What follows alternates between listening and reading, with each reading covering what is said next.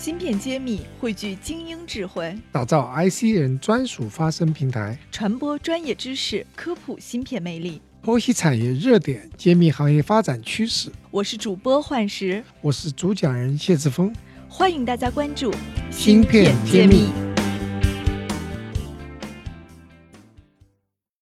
欢迎大家关注芯片揭秘，我是主持人幻石。非常高兴今天和谢老师给大家一起来奉献一期听友答疑的环节。那么我们非常感谢过往的听友在我们的互动板块给我们做了很多留言，然后也主动的告诉我他他想听什么方向的内容，或者他最近又看到一些新的什么科技的 idea，就想问我们这个事情是怎么样。所以今天是我们的粉丝福利期。那第一个听友的问题是说。呃，我想请教关于北方华创这家公司，它的半导体技术水平在国内是顶级的吗？与国际现在水平相差，呃，最先进的水平相差几年？估计几年可以达到国际一线水平。所以每次我看到听友问某一个具体公司技术的时候，我第一反应就是他是不是又是炒股的？所以这个咱们不不探讨股票，但是从技术上面，请院长给他解答一下。啊，其实这个是很得罪人的，你怎么说都不准确。首先，这个三个问题问的都是比较宏观啊，不是简就是一句话能讲清楚的。那么，我还是尽量回答一下。首先呢，这个北华华创的公司呢是有蛮多年的历史，它是有两家公司呃合并而成的，就是一个是七星，一个是呃北方那个微电子。那这个他们业务其实蛮多的，在半导体这个设备方面呢，它是还是在国内还是比较先进的。那么在和世界水平比的话，还有很多很多年的路要走。今天毕竟是它是一个本土的一个企业，那么相对来说也是一个国资背景的企业，它有它的自己的特点，和国际上的公司还是不太一样。你说几年达到世界一线水平呢？这个。你要看产品线，它有各种各样的产品，有一些呢已经非常接近世界先进水平了，有一些呢起步阶段，所以不能一概而论。那么总的来说，它的布局还是蛮广的。那我们对未来呢是要有一个期待。那几年之内达到世界先进水平的可能性嗯不大，但是给他们十年时间呢还是非常有希望的。所以这是我们需要呃能够关注的。也就是说，我们要支持国内的半导体公司，还是要有点耐心的，就是路还是很长的。对，特别是材料和设备方面呢，不是十年磨一剑，基本上是二三十年磨一剑。其实是北方呃华创这个这个公司啊，已经蛮多年了，呃，也是十来年了。那么现在才展初步展露一些啊的实力。那么未来要走的话，我估计还有十多年的路要走。那么有他们这个。这样子一个雄心壮志，还有我们产业，无论是企业和政府的支持的话，我对他们还是非常看好的。好的，那我们来看下一个听友的问题。呃，他说：“哎，这个问题很短，很短啊。”他说：“能讲一讲未来芯片的发展方向吗？比如忆组器，记忆的忆。”阻隔的阻，异阻器，其实这个这个听友还蛮有意思的，我不知道他从哪里听到这个词的。那院长来解读一下。啊，这是一个很新的一种存储器，呃，嗯，应该说最近才开始有一些好的实验结果，研发已经做了很久了。也就是说，它是可这个单元呢可以做来记忆就存储，也可以用作计算啊。那么这种就很像人的大脑。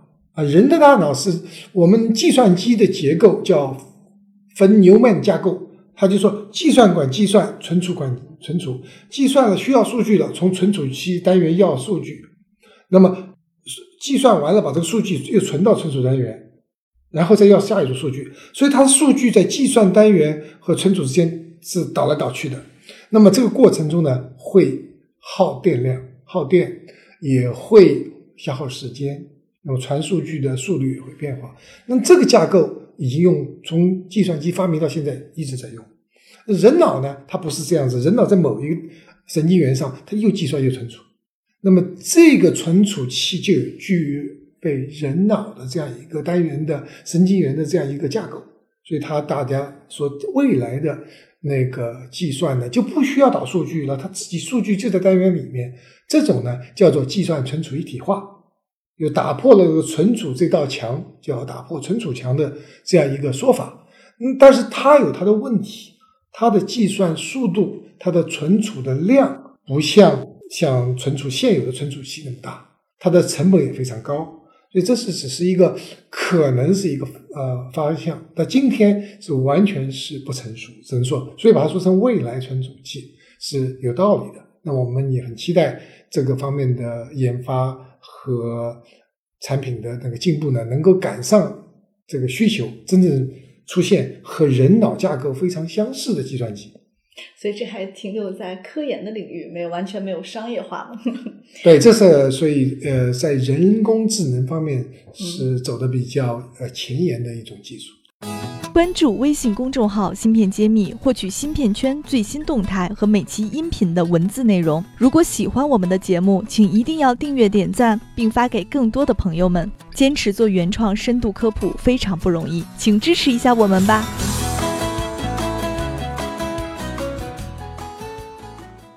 好的，我们来看下一个听友的问题。他问：光眼模板只能用于转录电路吗？就是从玻璃基板上把光刻的电路转到硅片晶圆上吗？这个是一个技术细节。这是个技术细节，大家一直是比较呃外行是比较呃困惑的。我们还简单说一下。实际上，眼模板呢就很像我们照相里面的底片，那么它起的作用就是在我们。集成电路行业里面的这个眼模板就是个电路的板，电路的在这个底片上，我们要把这个电路这个眼模板上电路能够转到晶圆上去，那么这个眼模板就起这个作用。那么我们真正的，但是我们因为它是很微观的，它是用呃非常非常短的波长的这个光源激光，通过这个眼模板这个呃光刻机把它成像到我们的晶圆上去。所以它实际上就是起到一个呃转换的作用，它并没有其他作用。但这个在非常微观的，比如说我们做到七纳米，那那个眼模板不是七纳米，眼模板上面的图像是非常大的。那经过这个激光这个这个光刻机这个系统呢，把它做的很小，转换到这个我们的硅硅片大硅片上去呢，这个技术呢是非常难度非常深的。嗯。了解了，所以这只是其中的一个技术环节，而且应该也算我们现在国内被卡脖子卡的比较重的一个步骤了。确实，因为全世界真正能做到七纳米的也只有一家公司能做，这荷兰的 ASML。那么中国也有一家光刻机公司呢，呃，上海那个装备公司也在做，但是技术水平离这个我们世界领先的企业呢，还差的蛮多的。我们也不用自卑，因为全球。我们其实也没有更多的竞争对手了，其他国家也是世界世界第二也蛮好，是吧？对，其世界其他国家还没有呢，那还是很骄傲的。来，我们看下一个问题：中国五 G 只能用 Sub 六频段的吗？请问是这样吗？如果中国五 G 能用上毫米波的话，大概要到什么时候普及？哦，这个应该也还是一个技术。宅问的问题，还知道这个毫米波这种专业术语？对的，我们所说的这个五 G 呢，基本上呃，世界上有个公公共的一个共识吧，就是说比现在我们四 G 呃，比如说用的是两个 gigahertz、三个 gigahertz，到五 G 的时候可能要比这个要更快的一个频段，比如说到到更高的频段，更高的频段，但这个高的频段还没有到毫米波，呃，就就可以达到五 G 的效果了。但是呢，在美国呢，这个频段被军方用掉了，嗯，所以在美国如果要做五 G 呢，不得不用毫米波，因为这个波段不能用，所以它成本很高。哎，那么中国呢就有说这两个频段我们都能用，所以开始的五 G 都不用毫米波。那么在下一阶段的五 G 甚至到六 G 再用毫米波，那么在美国呢就有这样子一个限制，所以中国的五 G 是可以率先普及，这是一个巧合。但是确实也是，我们中国有那个华为在五 G 布局上呢，可以有先发优势。这一段呢是可以给大家用来五 G 的。嗯，所以这位听友，你的困惑得到解答了吗？我想院长应该讲的非常清楚了。它可能不是一个技术水平的问题，它是一个选择问题。对中国正好有这样一个市场呢，可这段是可不需要暂时不用毫米波，但毫米波会来的啊。这个在实际上成时机成熟的时候呢，中国也会推五 G，也会用毫米波的。